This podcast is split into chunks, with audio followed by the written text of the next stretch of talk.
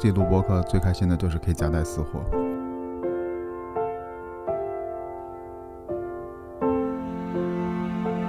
这是我很喜欢的乐队 Mono 的一首曲子。Mono 其实是一个后摇的乐队，关于后摇在这里不展开讲太多。如果你有兴趣的话，可以看一看在 Show Notes 里面给出的链接。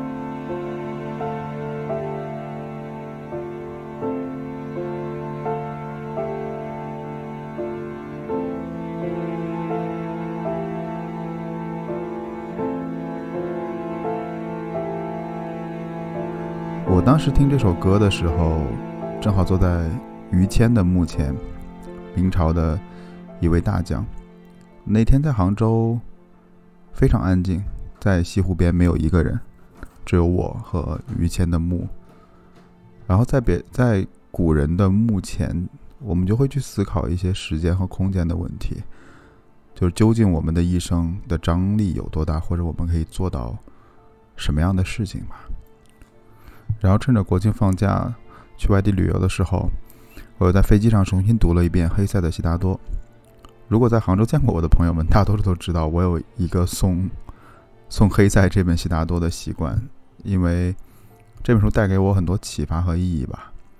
《悉达多》其实这本书并没有很强烈的宗教意义，呃，我们可以跳出佛教的角度来看，就它本身只是写了一个人如何去寻找自己意义的故事。只是它的背景可能跟一些我们比较熟悉的宗教里面有点相似吧。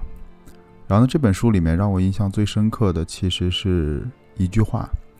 就智慧无法被传授，只能被发现和体验。其实，在我来看，这本书一而再再而三的翻，其实它讲述的是一个一个人寻找自己生命意义的过程吧。这跟我们的体验很像，因为。许多时候，我们听到别人说了这个，说了那个，你该追求这个，追求那个，但实际上，如人饮水，冷暖自知。这些给别人的意义，是不是我们自己的意义呢？并不一定。就像悉达多在整个书里面经历过的那些一样，苦行僧经历的那些，那些商人经历的，以及自己在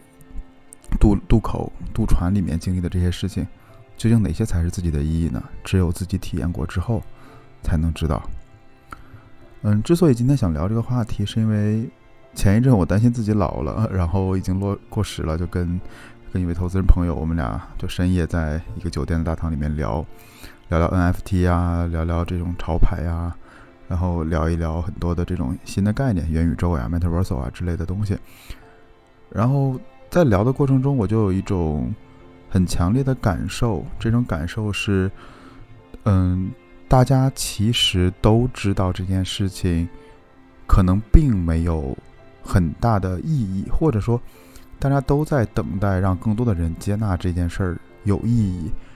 呃，比如最典型的就是 NFT 嘛，对吧？这时候如果说，呃，你买了一些某些头像，或者买了某些这种数字艺术品，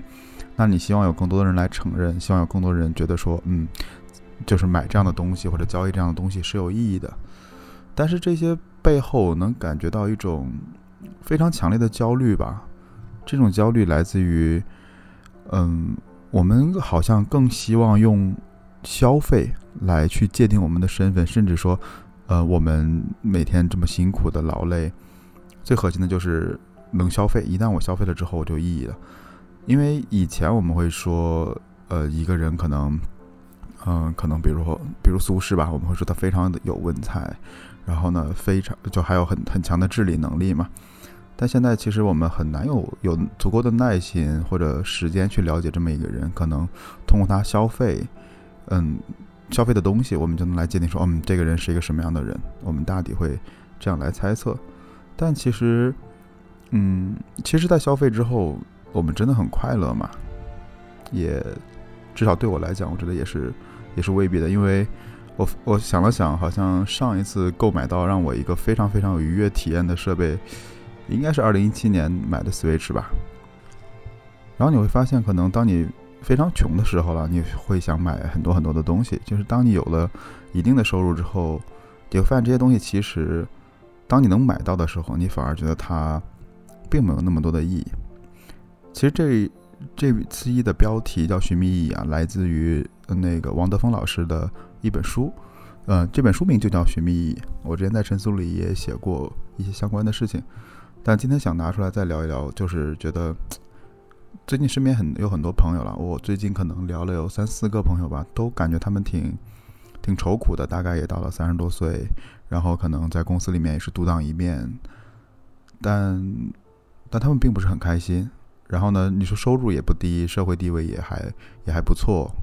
然后呢，家也有也也有自己的家庭，不至于为了生计而奔波。但是他们都突然觉得，在这个年岁，好像不知道自己接下来该干什么了。除了说公司上市，或者兑换一些期权，或者做成什么事情之外，嗯，不知道自己该干嘛了。所以我们就一直在跟这些朋友们聊，聊的过程中会发现说，确实我们好像。我们没有意识到，我们所追求的非常多的意义，其实来自于社会塞给我们的这把标尺。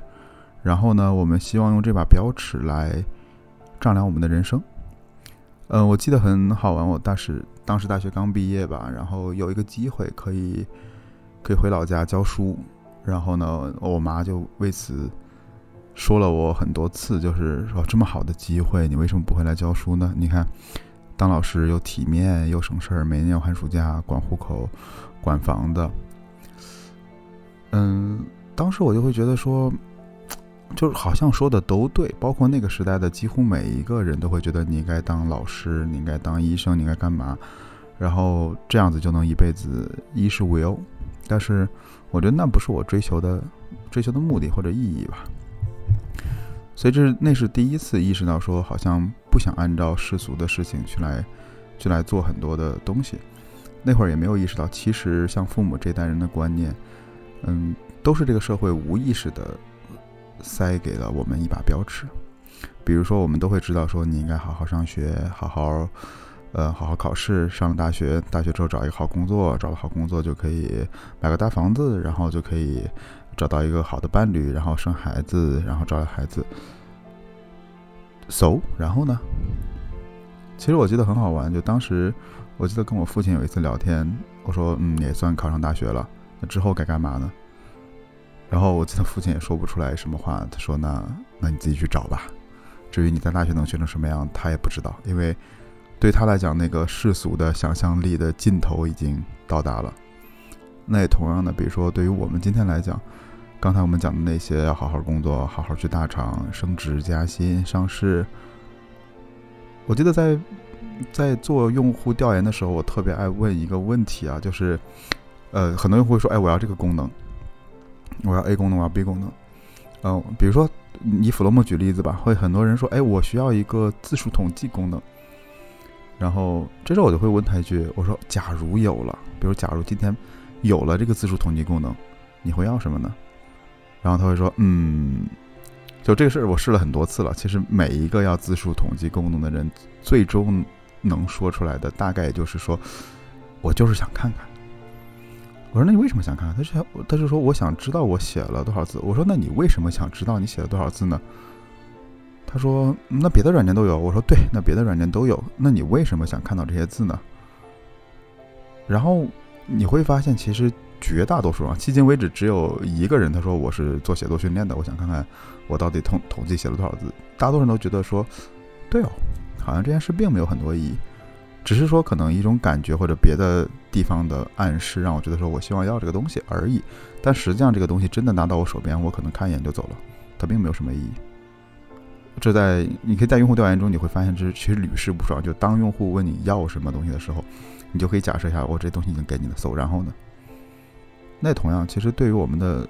人生来讲，也是比较，也是比较类似的吧。就是我们接受了那么多的观念，然后却没有自己想过，这些事儿真的是我们想要的吗？或这些事儿到底是怎么来的？就我最近突然意识到，说 OK，这些事情其实这些标尺啊，塞到我们书里的标尺，其实本身的就叫一个我们非常耳熟能详的词汇吧，叫资本主义。对，因为我们今天说到底就是资本带来的这种消费嘛，成为了成为了我们的主流。但是消费是一种向外的向外求，一种向外的消耗。所以我们就变成了说，我劳动挣钱，然后辛苦很多个月，然后呢，每年获得一些年很小的年假，然后拿着这些年假出去疯狂的 happy 一下，然后再回来去。但这种循环你不觉得很空虚吗？对，而且在从另一个角度来讲，就是我们现在耗费我们非常非常多生命的这种工作呢，其实由于分工和合作，导致我们并看不到自己付出的努力和回报。就很多人，很多人根本不知道说，嗯，我在这件我做这件事到底有什么价值，或者说我做这件事到底能给用户带来什么样的回报，或者我我我干这件事对社会上的意义是什么呢？就它不像，比如说，可能像我父亲开出租车也很简单，就是我开车就送人，送完人挣钱，就它也很简单。有时候你在一个很巨大的公司里面，你会有一种很强烈的无力感，对。然后说不好听的那个叫炮灰型人才嘛，就是你自己并不知道你的付出和劳动回报之间的意义，所以就很有趣啊。就是我们手里面被别人无意间塞了一把尺子，然后呢？我们就试图拿这把尺子去量化，然后呢，拿完量化之后呢，因为一旦能量化，我们就能排序了。其实我们今天所谓说的成功人士也好，我们想要的成功也好，大多数时候我们是指财富上的成功。至少我身边想要追求，嗯，有一些人了，我身边有一些可能做艺术的，或者说做做动画、做游戏之类的，就他们。他们本身是可能不去追逐金钱上的成功，他们只希望追求一个作品上的成功。但大多数时候，我们身边说谁谁谁很成功，或者别人家的孩子，多数是指财富上的成功吧。但财富上的成功其实就是资本上的积累嘛。那为什么我们想要去积累这些这些东西呢？其实这又回到了我们不能说我们去责怪资本主义了，而是作为一个人类。我们本身就有很就就有天然的欲望和恐惧吧，嗯，在这个过程中，我自己的思考啊是，嗯，这把尺子代表了我们希望支配别人又不希望被别人支配的欲望和恐惧。所谓欲望，是指说，虽然看起来今天大家很公平，你可以呃自由的辞职去找什么工作，但实际上其实是非常不公平的，因为。你我相信你第一次找房子住的时候，你会非常不满，就凭什么以以可能，呃，什么老老老大爷呀，或者一个看起来很没文化的人，就他就能躺着，然后呢挣我这些房租钱，我一个月拼死拼活要交掉大部分的钱给他，你就多多数时候至少会心里不平衡吧？那其实这里面就代表了一种支配嘛，就我们不停的积累资本，把我们的时间转化为资产，然后拿这些资产再去支配其他人的时间，就是。天热的时候，其实我我们家是很讨厌点外卖的，因为觉得小哥太辛苦了。然后呢，但这时候可能这里面不是说谁圣母婊或者怎么样了，但实际上我们可以选择在任何时间叫一份外卖，就代表我们有有了资本之后，我们就可以随意的去支配别人的时间，就可以随意的支配别人，这是一种很爽的感觉啊，总比你自己做饭什么的要爽很多嘛，你就会变得很懒。所以这是一种支配的欲望。那另外一种就很简单了，就是反过来的，就是你担心被支配的一种恐惧吧。因为当你没有钱的时候，你只能，嗯，求着别人，然后呢，求着别人给你钱，然后你要积累很多的钱，不被别人使唤来使唤去吧。我相信大家都经历过这些叫所谓的蘑菇时间吧，就在墙角里不被人重视，刚刚到社会上，这种时间我们都会经历过。所以这就是我们，嗯，不断的、不断的去希望。拿这把资产的尺子去衡量万物，然后我们希望不断的积累自己的资产，因为我们有了足够多的资产可以支配别人，而且被别人支配。所以今天我们这么卷的原因大概也在这里吧，就是，呃，我看到很多 身边的人都一直在说啊，我要进步，我要进步，我要进步，我要学习，我要学习，甚至我要我要我要通过知识来变现，大家都挺急的。对，因为本身他想说的不是进步了，而是我希望能快速的扩张、快速的暴富，然后除此之外的精进很少很少。就我有一个朋友，就是他是他是做香水的。那天我们在在永福寺门口走来走去，然后我就跟他聊，我说：“哎，我还挺喜欢那个草香和桂花香的。”然后我们就走了一路。当然有点不好啊，就是随意随意摘了很多的叶子，然后他就一直在闻，他就在问我说：“哎，你是喜欢这个味道吗？或者你喜欢那个味道吗？”然后我们一路上就聊了很多植物的香味和关于这种气味的东西。最后我会发现，在身边像这样这样精进的人其实是很少的。大多数人说精进都是，呃，我希望我学到这些东西马上就能用起来，然后能升职加薪，能挣更多的钱。就他们的目的性是非常非常的明确了。所以到这里，我想问一个问题了，就是。当我们内心在不停的追求所谓的成功，究竟定义是什么呢？是你自己定义的成功，还是别人塞给你的成功？那从这个角度来讲，苏轼就一定比盖茨差很多吗？因为苏轼创造了财富，并没有盖茨创造的多，但因此我们觉得苏轼不成功吗？对，所以我也在慢慢的去想自己所追求的这种成功。或者自己所追求的意义是什么？嗯，为为什么说意义很重要呢？就是 在做弗洛姆的过程中，我会发现，呃，有一些人会来问说：“我该在弗洛姆里记什么？”那我说：“就记你关心的事情，或者你想要去精进的方向。”然后这时候他会很迷茫的问我说：“我到底该精进什么呢？”这里面其实挺常见的，可能在。一些三十多岁的人身上，经常会问到这样的问题：我实现了大多数世俗意义上的成功之外，但我会发现这并不是我想要的。那么我自己究竟想要的是什么？他在这时候陷入了深深的迷茫。其实你仔细再看一看那些所谓的广告和那些消费主义灌输给我们的很多的想法，他们说的幸福其实并不是真正的幸福。你能想象中，就是经常那种一家人开着开着车，然后不是跑到哪个湖边，然后做的巨华丽的一桌野餐，可能吧？我们现实中会出现这种事儿吗？几乎不可能的呀。其实你会发现，你生命中最开心的那些小事儿，就是跟一些家人、跟一些亲近的人在一起做了一些慢慢的，并不是特别特别有效率的事情，比如说大家一起包个饺子之类的。对我，因为。消费会让我们觉得我们能力在不断拓展，但其实是我们的欲望也在不断拓展。就这样的快乐啊，其实就是洪水猛兽了。因为你会发现，你有多嗨，嗨完之后你就会有很大的空虚。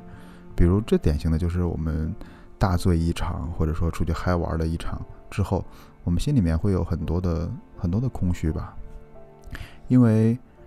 因为在所有消费主义追求的世界里，都希望降低摩擦，希望你不加思考的就进行消费，而不希望你去探寻它背后的意义到底是什么。因为你一旦开始怀疑，他们就没有意义了。我记得之前有朋友问了我一个问题，就你为什么想做产品？嗯，这个问题其实困扰了我非常非常多年吧。然后之所以今天依旧还在做产品，我觉得其实是内心里面有一个想做作品的梦吧。我记得有几个东西是挺让我挺让我震撼的，然后慢慢慢慢的会在这些东西中找到了一些的共性。我记得第一次让我感到很震撼的时候是去敦煌的石窟，因为你坐火车经过茫茫的戈壁，一个人都没有了，然后也很难有生命的迹象。然后在在那个莫高窟那种其实也挺荒凉的那周围，然后呢，你一脚踏进去就到了。可能百年前、千年前的一个一个洞窟，这个窟里面其实会有一尊佛像。你能想象到，可能在那个年代，有一位有一位匠人在这里一辈子，他不知道从哪边来的，然后可能是从从长安或者从什么地方来的，或者说从西域来的，然后就在这里住下了，用一辈子的时间画了这么一尊佛像。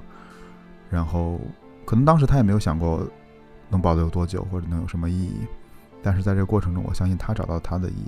而这种伟大其实是非常震撼我的。又比如说，其实我非非常推荐一个纪录片，就是风那个宫崎骏的《不了之人》。你会发现，其实他在这个纪录片中也是一个暴躁的老头子了，很很慌，很焦虑，但他却有很强烈的关怀，去关怀这个世界发生了什么。然后为什么在众人不看好的时候也要去做一些作品，甚至在这个作品中投入了非常多的心血，以至于不断的超超越经费或者什么手腕受伤之类的特别常见。他把一些看着很渺小的事情和一些伟大联系在了一起，把自己手头的事情做好。又比如说，前一段我在玩塞尔达，对我记得我玩那个游戏中充满了各种感动，因为那个游戏其实论画面来讲非常非常的落后了，但是在一个山头上吧，我找到了一一个树一棵树或者呃，我记得是一棵树吧，还有一一个泉水，然后那里面是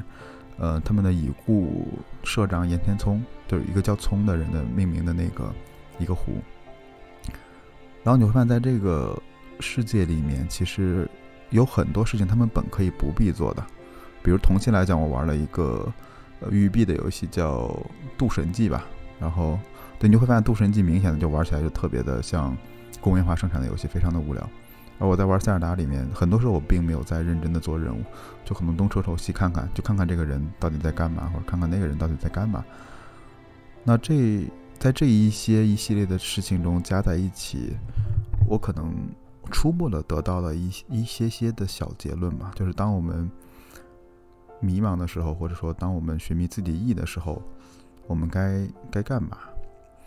我觉得其实是创造一些渺小而伟大的东西。所以渺小是指说我们很难像开凿京杭大运河、建立长城这样的丰功伟绩。可能大多数时候来讲，这才是小概率的事件。那我们能做的大多数只是把我们身边的事情做好，或者一两件小事做好。但从另一个角度来讲，什么是伟大呢？伟大是我不去计较这件事给我带来的回报，而这件事是我倾尽全力想去做的。我不求任何的回报，只是我觉得我生命中应该把所有的时间奉献给他。所以很多时候别人问我说我很想做产品，我适不适合做产品？我就会问一个问题：你业余时间给自己设计过产品吗？如果你自己从来没有给自己设计过产品，也没有给你爱的人设计过产品，那么大概率来讲，我觉得你是。不太适合产品这条路的，因为你不一定能走很远。所以我觉得我们不仅仅应该消费了，我觉得我们还应该尽我们的能力去创造一些渺小而伟大的东西，比如说家里面的一顿饭，